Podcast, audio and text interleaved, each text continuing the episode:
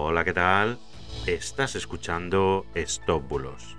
Yo soy Mr. Oizo y hoy te voy a hablar de los SMS con mensaje de voz de tu médico. Empezamos. Bueno, hoy quiero hablaros de nuevo de los SMS estafa. Como ya sabéis, se trata de un smishing. Y os lo recuerdo, es la mezcla de las palabras SMS y phishing. Es el intento de pesca de vuestros datos a través de un SMS. En este caso, recibiréis un mensaje que os dice que tenéis un mensaje de voz de vuestro médico. Y a continuación os aparece un enlace que siempre tiene un texto extraño. Quiero recordaros que no debéis pinchar en el enlace, por supuesto, porque probablemente si pincháis en el enlace se descargará algún tipo de malware que puede infectar vuestro teléfono y por supuesto poner en riesgo vuestros datos.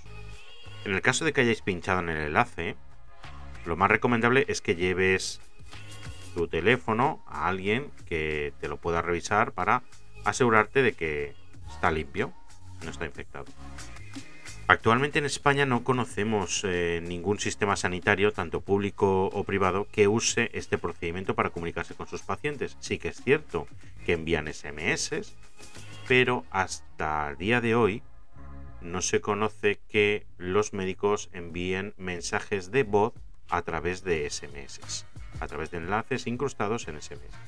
Así que por el momento podéis desconfiar claramente de este tipo de mensajes y nunca pinchar en el enlace. Como ya os hemos contado en otras ocasiones, este mismo SMS tiene diferentes variantes, todas con la misma estructura. Primero un mensaje gancho, envío de correos, mensaje de tu banco, notificación pendiente, etc. Y después el enlace para que pinches. Así que, por supuesto, borradlo de manera inmediata, por favor, porque es una estafa. Bueno, y recordaros que ante la duda, verificar antes de compartir, verificar antes de compartir, siempre podéis hacernos las consultas que necesitéis en nuestro WhatsApp 673 784245.